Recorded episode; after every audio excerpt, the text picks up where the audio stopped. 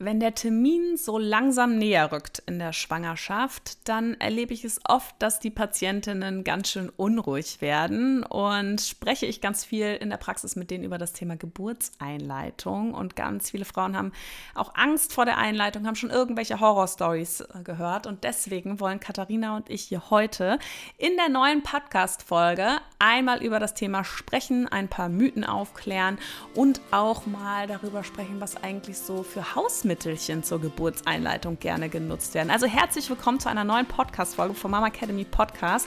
Katha, ich freue mich sehr, dass wir endlich dieses Thema ansprechen. Nach, lass mich überlegen, fast zweieinhalb Jahren Podcast haben wir nicht eine Folge zur Geburtseinleitung gemacht. Also äh, es wird höchste Zeit. Schön, dass du heute Abend dir die Zeit genommen hast, mit mir darüber zu sprechen.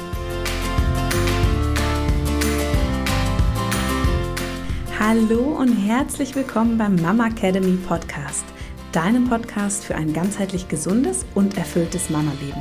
Wir sind Rike, Katharina und Nicole, eine Ärztin, zwei Mamas und drei Yogalehrerinnen. Zusammen möchten wir dich mit unserem Wissen aus dem Bereich Medizin, Yoga, Coaching und Ernährung bei der größten Transformation deines Lebens unterstützen. Als Mamas und Frauen ist es unser Herzensprojekt, dich in deine volle Kraft zu bringen.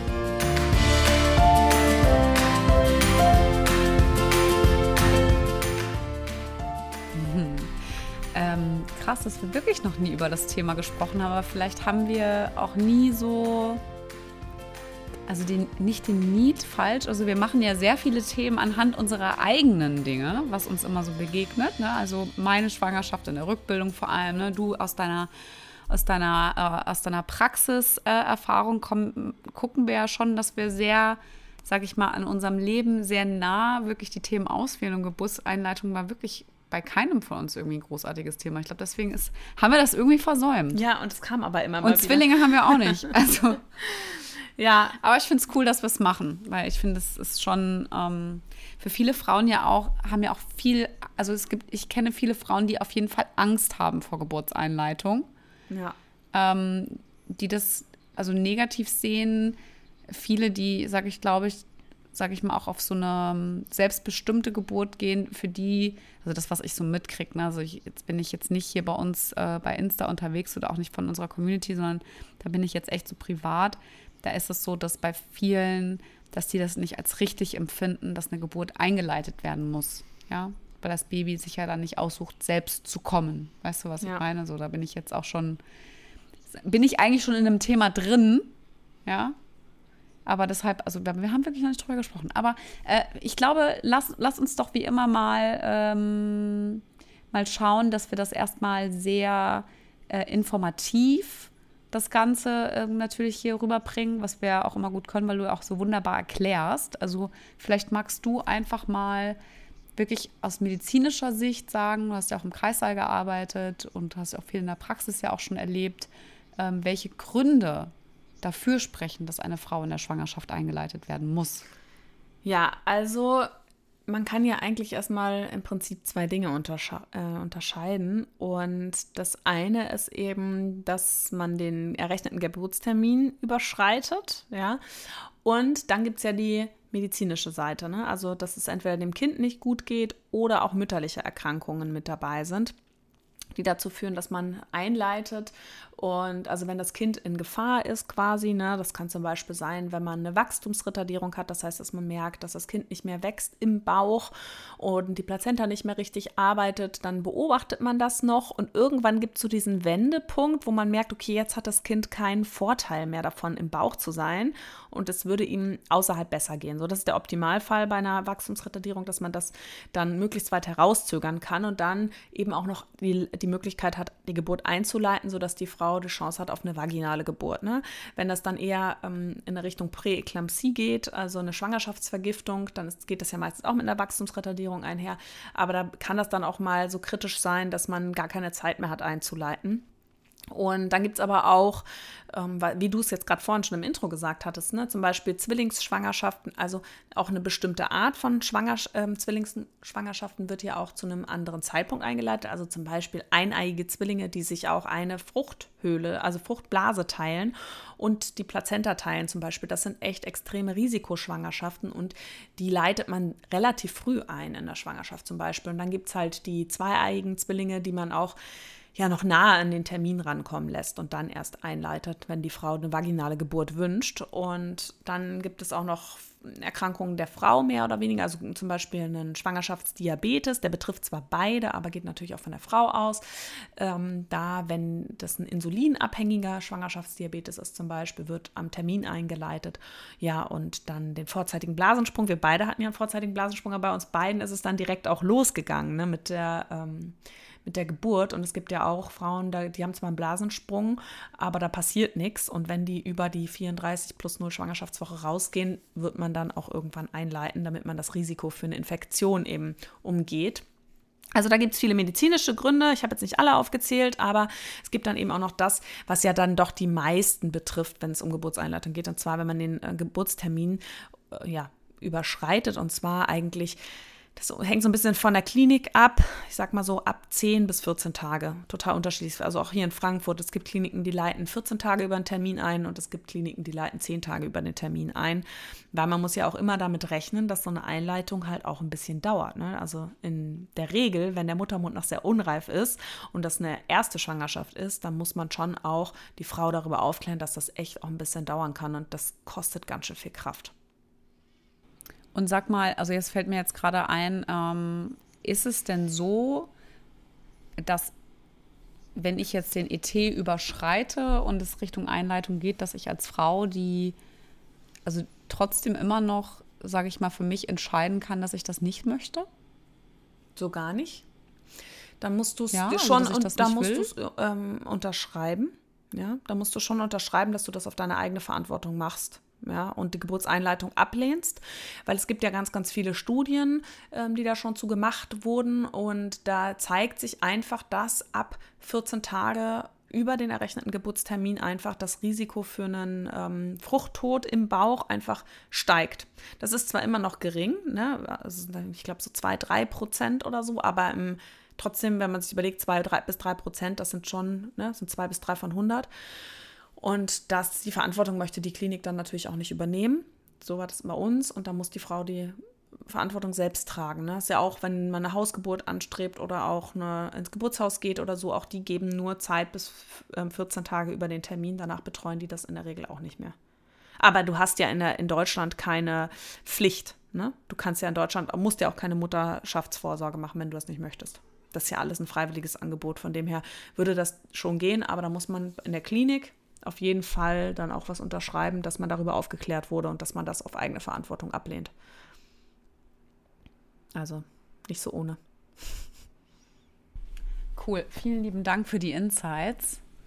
Ähm, finde das einfach sehr spannend. Ne? Also ich meine, das ist dann auch echt was Individuelles, wo man dann für sich selber auch entscheiden kann, mh, hm, möchte ich ein Risiko eingehen oder auch nicht.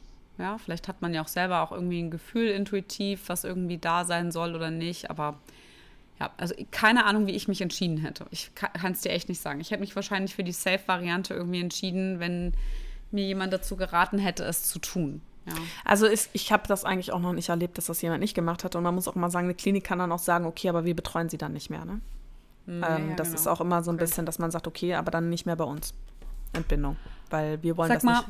Das macht ja auch was mit dem Personal, ne? Also ich meine, wenn da was passiert, ist das natürlich für die Eltern das Schlimmste, aber auch das Personal, der so, die sowas begleitet, das ist ja auch, lässt einen ja auch nicht kalt, ne? Also von dem her ähm, habe ich das auch selbst noch nicht erlebt. Mhm. Und sag mal, wenn wir jetzt über das Thema sprechen, ähm, dass dann also also sagen wir mal, der Fall ist gekommen, es muss eingeleitet werden. Welche oder gibt es unterschiedliche Methoden, wie eingeleitet werden kann? Auf jeden Fall. Es gibt echt viele verschiedene Möglichkeiten. In Deutschland ist gar nicht so viel zugelassen und es hängt auch immer so ein bisschen davon ab, ist das jetzt die erste Schwangerschaft, ist vielleicht schon, und das ist ein Sonderfall, ne, gab es bei der ersten Schwangerschaft einen Kaiserschnitt, dann fallen ein paar Methoden weg bei der Einleitung dann. Also nach einem Kaiserschnitt ähm, versucht man halt so sanft wie möglich einzuleiten, wenn die Frau eine vaginale Geburt wünscht und geht über den Termin, weil man natürlich nicht zu viel Druck auf die Gebärmutter haben möchte, dass ein Wehensturm direkt kommt und dass da möglicherweise was an der Narbe passiert. Deswegen ähm, versucht man da möglichst sanft einzuleiten. Und wir können eigentlich so grob unterscheiden, irgendwie bei der Geburtseinleitung halt medikamentöse Methoden ähm, oder auch mechanische, also so händische Methoden und ähm, dann eben diese natürlichen Methoden. Ne? Und in der Regel, wenn der Muttermund unreif ist. Ja, das heißt, der, der Muttermund ist noch festgeschlossen, der steht noch so in die Scheide rein. Ja, dann ähm, versucht man es in der Regel erstmal mit einem Gel oder mit einem Zäpfchen, mit Prostaglandin, damit das sich erstmal so ein bisschen reift ne, und weicher wird und der Muttermund so ein bisschen kürzer wird.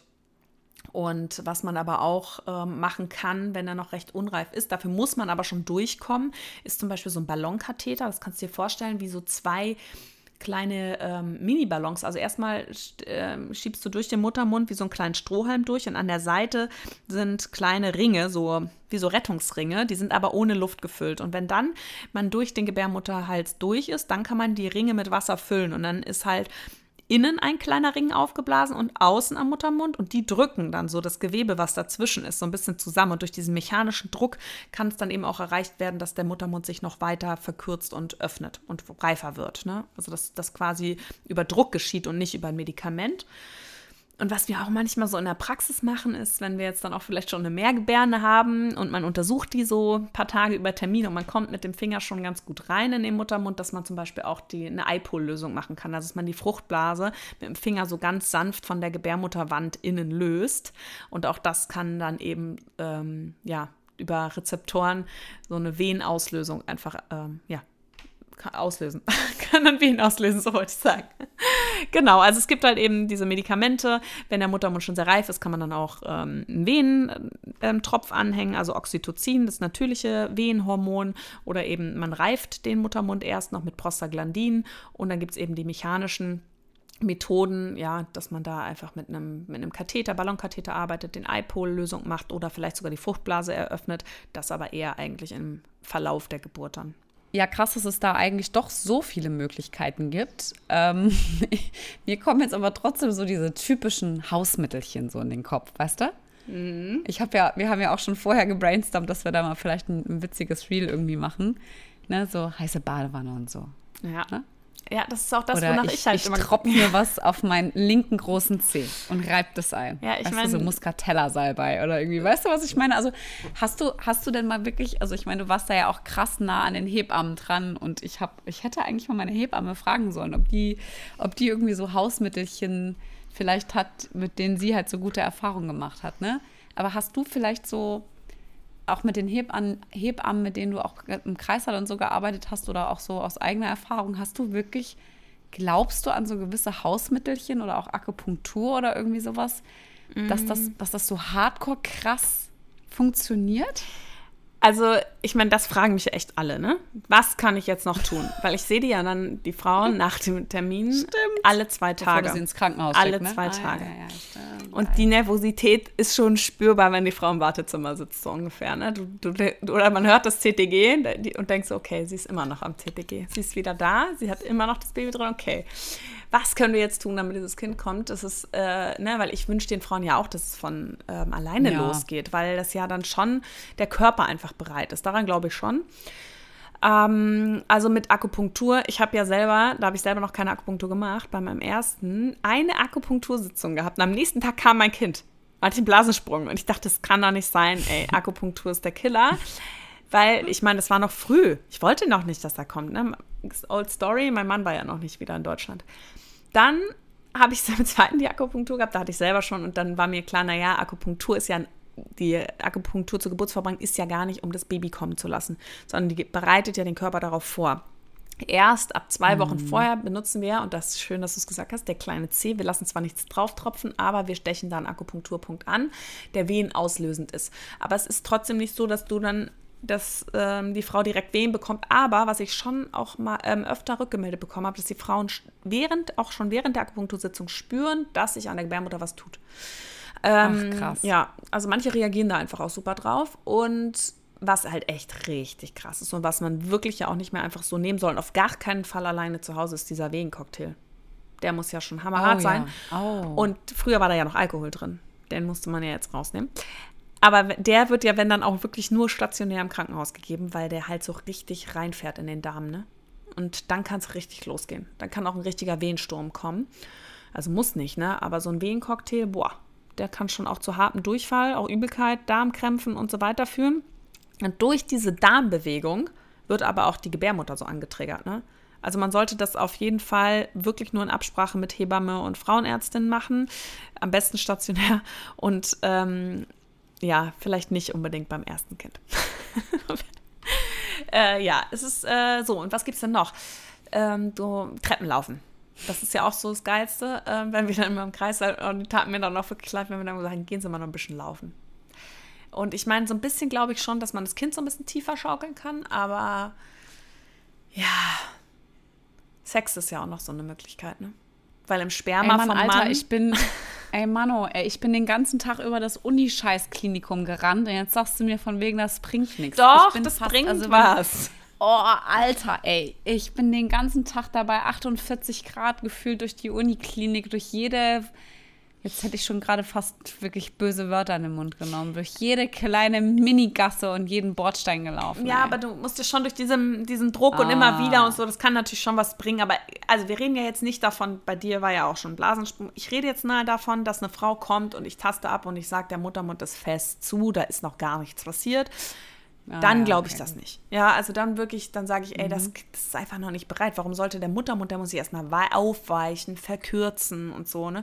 Und da kann man natürlich schon, ähm, ich meine, äh, studienbasiert ist das Ganze nicht, aber durch Sex, Sperma enthält halt auch Prostaglandin, natürlich nicht in der gleichen Konzentration, also da müsste man das dann schon ein bisschen äh, häufiger tun äh, kann das auch dazu beitragen, dass der Gebärmuttermund sich reift. Und jetzt keine Panik, ja. Ähm, wer so unser, das Ganze zu Luven schon mal gehört, dann Luven-Diät, also die ganzen Prostaglandin-Rezeptoren bilden sich ja auch erst am Ende der Schwangerschaft aus. Also wenn man jetzt Sex in der Schwangerschaft hat, hat man kein höheres Frühgeburtsrisiko weil da noch keine Andockstellen sozusagen da sind. Aber am Ende ähm, kann ich mir schon gut vorstellen, dass das ein bisschen was bringt. Mm, ja, also iPol-Lösung ist schon auch cool. Also da haben wir echt auch in der Praxis gute Erfahrungen mitgemacht, aber das geht meistens auch nur bei Mehrgebärenden, wenn man gut schon in den Muttermund reinkommt mit dem Finger. Ne? Boah, das das kannst du war ja. ganz- aber das das ist für die gar nicht so, oft gar nicht so unangenehm, unangenehm weil ja, ich hatte jetzt gestern, war ich in der Praxis, nochmal kurz, weil ich mit meiner Chefin noch ein paar Sachen ähm, gemacht hat und da war eine Patientin, die ich bei den ersten zwei Schwangerschaften betreut habe. Und die war jetzt mit der dritten, in dritten da und dann kam sie so raus und habe ich mich total gefreut, sie zu sehen. Und dann meinte sie, ja, ach, Muttermund ist schon drei Zentimeter offen, aber die hatte noch keine Wehen, ne? Ey, das ist halt die Top-Kandidatin. Da kommst du super easy rein mit dem Finger, da kannst du ein bisschen den Eipo lösen. Ja, das mache ich jetzt nicht, kannst ja nicht bei Kannst du einer... vielleicht einfach mal erklären, was das ist für Ja. die, die das noch nicht erlebt oder auch noch nicht selber gespürt haben? Und jetzt kommt kurz Werbung, aber für etwas, was mir als Ärztin wirklich nicht mehr am Herzen liegen könnte. Wir möchten euch heute nämlich Mio Medico vorstellen. Mio Medico bietet erste Hilfetaschen an, die zudem auch noch Schritt-für-Schritt-Erklärungen enthalten. Also zum Beispiel, wie mache ich eine richtige Wundversorgung, wenn es vielleicht Verbrennungen gab oder wenn es mal wieder einen Wespenstich gab. Ja, ich kenne das ja hier schön so, ne, im Sommer, im Schwimmbad. Ich weiß nicht, mein Sohn ist, glaube ich, zweimal in eine Wespe reingetreten letztes Jahr. Und ähm, ja, da gibt es so eine kleine Schritt-für-Schritt-Erklärung, die mit dabei sind in diesem Erste-Hilfe-Kit, was man wirklich überall mit hinnehmen kann. Also mega, mega cool. Ich finde es auch richtig cool, äh, insbesondere weil es die in unterschiedlichen Größen gibt. Und was ich aber auch richtig klasse finde bei Mio Medico ist, dass es auch, wenn du dann unterwegs bist, dass die auch eine eigene App haben, in der man dann ganz genau nachlesen kann, was man machen muss, wenn was passiert und auch welche Tools aus diesen Erste-Hilfen-Taschen verwendet werden sollen. Also die Unsicherheit ist absolut äh, beiseite geschoben und man kann direkt fachgerecht äh, unterstützen, auch wenn die Situation einfach mal kurzweilig stressig wird. Also ich habe die kleine Tasche, ich habe also ich habe zwei, ich habe die große und die kleine. Also die kleine Erste-Hilfe-Tasche habe ich in der äh, Wickeltasche oder im Kinderwagen und die große nehme ich mit auf Reisen und habe sie auch immer im Auto dabei. Ja, das ist bei mir ganz genauso. Wir haben nämlich immer so einen kleinen Rucksack, der überall mit hinkommt, immer hier auf dem Spielplatz und so. Also da bin ich jetzt auch äh, endlich mal so eine von den Mamis, die immer ein Pflaster mit parat hat und äh, jetzt auch noch mehr. Und ähm, die große, die war jetzt auch bei uns schon mit auf Reisen. Also richtig cool. Da kann, braucht man sich echt keine Sorgen machen. Da hat man wirklich alles mit dabei für den Notfall. Und natürlich haben wir für euch einen mega coolen Deal ausgehandelt. Und zwar mit dem Code MAMAcademy20 bekommt ihr bis zum 31.12.2023 20% Rabatt auf eure Bestellung. Dafür geht ihr einfach auf www.miomedico.de und alle Infos dazu findet ihr natürlich auch nochmal unten in den Show Notes. Und jetzt geht's weiter mit dem Podcast. Ja, klar. Also, wenn du mit dem Finger quasi in den Muttermund von unten, ich untersuche ganz normal wie eine äh, vaginale Untersuchung, komme ich durch den Muttermund schon an die Fruchtblase dran. Und dann kann ich, die klebt ja an der, innen an der Gebärmutter dran. Und da kann ich ja mit dem Finger so ganz leicht so unten drunter an den Ansatz der Fruchtblase fahren und den so ein bisschen lösen. Und das, das reizt halt oder ne, löst halt einen Mechanismus aus, dass dann auch Wehen starten können. Wir brauchen unbedingt diesen Videopodcast, Cutter. Dann kann ich das jetzt hier ja, so schön zeigen. Also ich zeige dir das jetzt hier so durch die Kamera. Aber ganz ehrlich, das hat die, hat die bei mir an der Geburt hat die das ja gemacht. Und mhm. die hat dann ja sogar die Fruchtblase dann aufgemacht. Mhm. Und also ich, das ist schon ein krasses Gefühl. Ja, also Fruchtblase aufmachen wir nicht in der Praxis. Nee, um Gottes Willen, nein, um Gottes Willen. Also bitte jetzt nicht falsch verstehen. Bei mir haben sie die dann ja aufgemacht, ja. Also ich wurde auch gefragt, ob ich die, ob die aufgemacht werden darf weil wir dann ja festgestellt haben, dass ich keinen vorzeitigen Blasensprung hatte. Mhm. Und das war richtig heftig. Mhm. Ja, dann geht es meistens halt auch richtig los. Alter, und das war richtig krass. So die Glocke, die dann so klingelt. Okay, jetzt geht's das ab. War, das war, ey, und das war vorher schon so, ich meine, sie hat es halt vaginal dann auch gemacht, äh, währenddessen ich auch schon immer wieder Wehen hatte. Mhm. Ja, also ich meine, das war, ist jetzt auch ein Unterschied, deswegen war das auch noch mal zusätzlich viel, viel unangenehmer, weil es halt einfach ja Wehen ja auch wirklich was sind, was ja jetzt nicht unbedingt, wo man gleich Ole Ole schreit, ja. Und dann auch noch irgendwie vaginal in dem Moment da, also das war für mich, also das war schon, das ist schon eine krasse mhm. Nummer, ey. Ja. Das ist schon, Huh, da zieht sich mein Kiefer etwas zusammen, bin ich ganz ehrlich. Echt jetzt, kriege ich direkt hier so. Ja, aber man muss doch sagen, Geburtseinleitung, so krass, ne? jetzt auch nicht nur Fruchtblase öffnen, sondern Geburtseinleitung. Ich meine, das ist ja auch ne, wieder total evidenzbasiert, Studien, Erfahrung und so weiter, so eine Geburtseinleitung sind halt künstliche Wehen, ne? die erstmal mm. künstlich angeregt werden. Wenn dann die Geburt gestartet ist, richtig, dann ja nicht, aber es kann halt auch mal sein, wenn man jetzt eine Frau einleitet mit Gel, dass die, ne, man macht das ja unter CTG-Kontrolle, dass die dann schon direkt drauf reagiert und ein paar Stunden Wehen hat und dann flaut es halt wieder ab. Und getan hat sich halt nicht viel. Das ist halt frustrant ne, für die Frau, weil sie halt Schmerzen hat und es passiert nichts. Und natürlich auch fürs Team dann irgendwie, aber auf jeden Fall ist, das kann halt auch so frustrant sein dann, ähm, dass die Wehen dann einfach wieder aufhören. Die können auch stärker spürbar sein, ne, weil es halt noch nicht so diese Wellen sind, die dann wirklich kommen, weil sie künstlich erzeugt sind, vielleicht dann auch nicht so regelmäßig sind und weil ja die Gebärmutter dann auch nicht so richtig schön synchron das Ganze macht. Ja, man, man spürt die, ähm, empfindet den Schmerz stärker. Oder es kann auch mal zu so einem Wehensturm kommen, ne? dass die dann auf einmal, wie du es wahrscheinlich auch kurz erlebt hast, als die Fruchtblase geöffnet ist, aber das kann auch schon passieren, wenn noch gar nicht, man noch gar nicht richtig unter der Geburt ist, dass dann die Wehen so richtig sturmartig kommen. Ja, und das halt. Ja, nee, das, na, bei mir war es nicht so. Wir, also übrigens, wir sind ja schon voll in den Nebenwirkungen drin. Ja. Ne? Du, du gehst Stimmt. ja schon voll in die Nebenwirkungen rein, was ich total gut finde. Jetzt, sorry, dass ich unterbrochen habe. Ähm, also Wehensturm hatte ich nicht war vorher schon heftig, aber es ist dann halt also in, noch intensiver geworden. Es mhm. ist aber nicht so, dass ich dann irgendwie regelmäßiger irgendwas hatte oder sonst irgendwas, aber das war, und ich glaube, das war dann für mich auch so dieser Moment, da, also ich meine, wir sind da eh bei, bei meiner persönlichen Geschichte, das, ich bin ja auch nicht eingeleitet worden und so, sondern bei mir war ja eher das Ding, komme ich da aus dem Kreis halt nochmal raus oder kriege ich jetzt das Kind, ne? Mhm. Und ich glaube, mit, mit diesem Moment, wo sie, die Hebamme das halt gemacht hat und das halt passiert ist, ähm, weißt du, war es ja klar, das Baby kommt. Mhm. Weißt du, das ja, war auch nochmal so ein anderer Prozess von Loslassen. Voll. Ne? Das ist halt nochmal so, so ein anderes Ding. Ja, aber, also deshalb. Und es gibt ja auch einen Moment ja. in der Geburt, wo man so merkt, okay, jetzt geht es keinen Weg zurück, ne? Und jetzt ist so, nee. jetzt bin ich so richtig tief. Da war der, ja. weißt du, da war so der, da war die Tasche ausgepackt. Ja. Da war so, alles klar. Da war, hast sind, du die Nachricht hoffentlich von meinem Mann bekommen. Wir sind voll am Wir Start. sind jetzt dabei, ey. Ja, ja klar, ich meine, der Druck geht auch noch. Der hat mir auf jeden Fall ein paar Mal geschrieben. Ja, Aber ne? ich müsste ja. mal, das müssten wir mal machen, wir müssten mal den Chat wieder lesen. Ja, also ähm, es gibt halt alles. Vater ne? hängt sich voll auf, ey. Kann nicht loslassen. Ja, auf jeden Fall. Äh, wir springen jetzt in die Nebenwirkungen rein. Ich habe jetzt gerade angefangen, stimmt. Ja, ich bin geil. da so reingehüpft, weil ich Wehensturm. dachte, so mit dem mhm. Wehensturm. Genau. Passt aber. Ähm, ich hatte ja schon ein bisschen was gesagt, was passieren kann, was äh, einfach klar ist. Und das muss ich jetzt sagen, wenn man wirklich. Es gibt ja auch Frauen, die sagen am Ende der Schwangerschaft, ich habe jetzt keinen Bock mehr. Auch so noch vor dem Termin. Ich habe jetzt keinen Bock mehr, das soll jetzt endlich kommen, ich möchte jetzt endlich eingeleitet werden. Theoretisch kann man das machen. Darf man das denn? Ja, theoretisch Ah, kann man es ja. machen. Aber klar, eine Klinik kann auch sagen, wir machen es nicht. Ne? Also wir haben ja keine Pflicht, das zu machen. Aber äh, an sich sollte man sowas auch nicht unbedingt ablehnen. Man muss nur wirklich mit der Frau darüber sprechen, was bedeutet das. Und das, wenn je früher man dran ist, desto unreifer ist auch normalerweise der Muttermund und desto länger kann das Ganze dauern. Ne? Und wir haben über sechs Tage eingeleitet, auch mal. Ne, mit einem Tag Pause noch dazwischen, also sieben Tage. Drei Tage, dann ein Tag Pause und dann nochmal drei Tage. Und das ist halt klar, wenn du hast vollkommen recht. Da war eine Mutti bei mir im Kreisheim also mit Zwillingen. Die war, glaube ich, wirklich schon den dritten oder den vierten Tag da. An die kann ich mich dra draußen erinnern. Die habe ich auf der Parkbank, weil die halt auch immer spazieren gegangen ist. Ja, und dann haben wir die halt immer vorm Kreissaal und so auch getroffen. Und also das war richtig krass. Das hat bei, die mit Zwillingen, die war am Tag vier oder so. Und dann durfte der Mann ja noch nicht mal in der Klinik bleiben wegen Corona.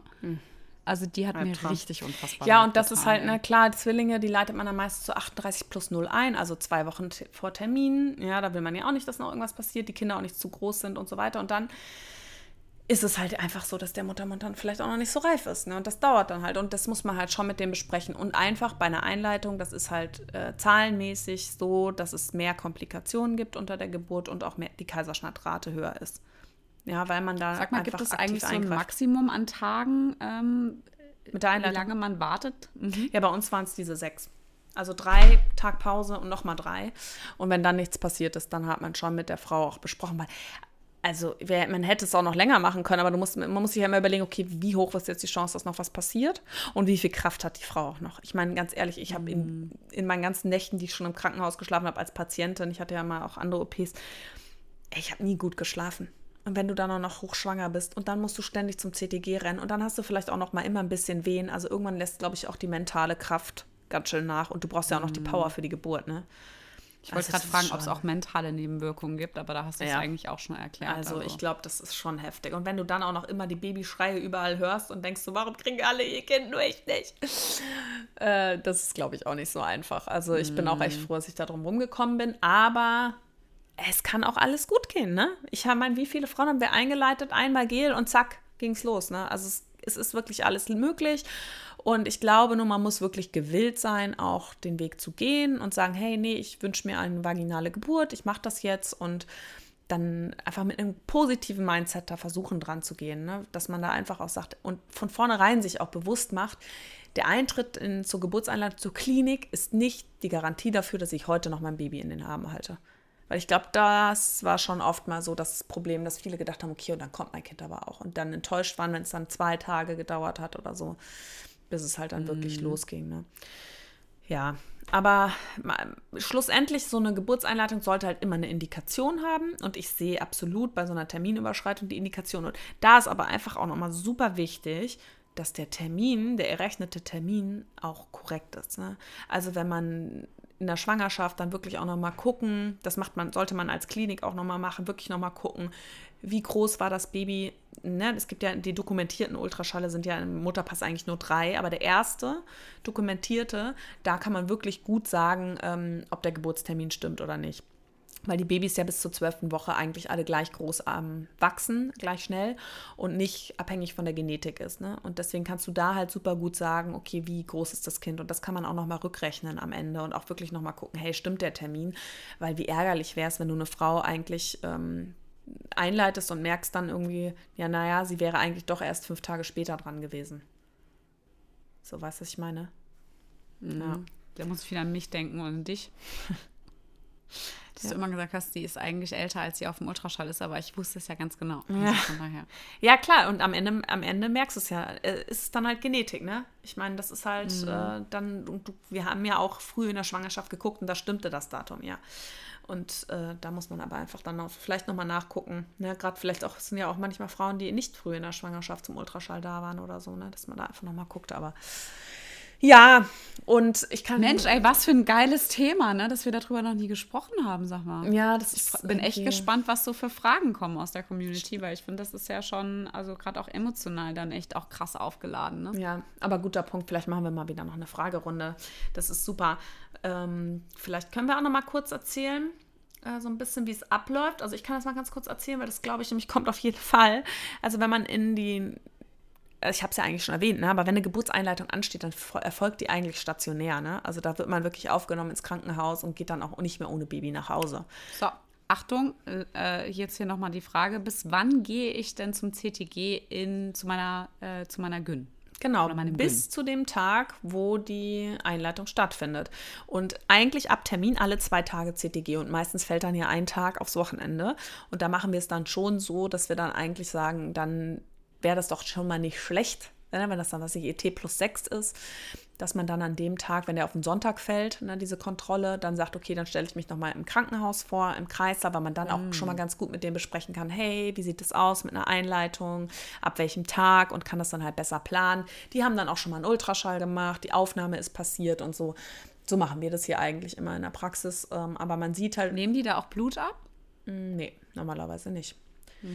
Und ähm, in der Praxis dann eben alle zwei Tage CTG und alle vier Tage zusätzlich zum CTG nochmal eine Fruchtwasserkontrolle und einen Dopplercheck. Also man guckt dann nochmal, ob genügend Fruchtwasser da ist, weil es kann ja auch mal sein, dass am Ende eben die Plazenta nicht mehr so gut funktioniert und kein Fruchtwasser mehr bildet. Und dann wäre das zum Beispiel auch ein Grund, früher einzuleiten. Also diese Kontrollen erfolgen und eben im CTG, wenn da irgendwelche Auffälligkeiten sind, dass man dann auch sagen kann, hey, jetzt brauchen wir auch nicht mehr warten. Ne? Dann wäre das auch ein Grund, dass man die Frau dann vielleicht früher einleitet. Genau. Und ähm, ja, und auch stationär, wollte ich gerade noch sagen, äh, genau, erfolgt es dann auch unter CTG-Kontrolle. Ne? Also, dass man dann auch regelmäßig im Kreissaal und es ist super individuell, wie eingeleitet wird, mit welcher Methode, in welchem Abstand, mit welcher Dosierung. Ne? Also, wie gesagt, nach dem Kaiserschnitt ist man dann einfach vorsichtiger. Da würde man dann halt vielleicht nicht direkt die zwei Gramm ähm, legen, ähm, sondern dann vielleicht nur also Milligramm, sondern nur ein Milligramm pro, äh, Prostaglandine, um da einfach ein bisschen vorsichtiger zu starten, dass man da nicht so einen Wehensturm noch provoziert. Genau. Ja, ich glaube, wir haben mal so einen ähm, Umriss hier gemacht durch das Thema und sicherlich Potenzial dafür nochmal irgendwann eine weitere Folge. Aber auf jeden Fall, wenn ihr dazu Fragen habt, schreibt uns auf, ähm, gerne auf Instagram und dann können wir da auch noch mal so ein bisschen in den Austausch gehen diese Woche. Wenn ihr uns noch nicht folgt auf Instagram, gerne holt es nach, at die.mamacademy. Und wenn euch unser Podcast gefällt, dann freuen wir uns immer sehr, wenn ihr uns eine positive Bewertung schenkt. Das Ganze funktioniert bei Spotify oder bei Apple iTunes und kostet euch drei Sekunden. Ihr müsst einfach nur auf die fünf Sterne klicken und ihr macht uns damit eine riesen Freude. Ja, und wenn ihr das lustige Reel von Katha nicht verpassen sollt, dann wollt, dann schaut auf jeden Fall diese Woche vorbei. Wir haben schon sehr gute Ideen gebrainstormt.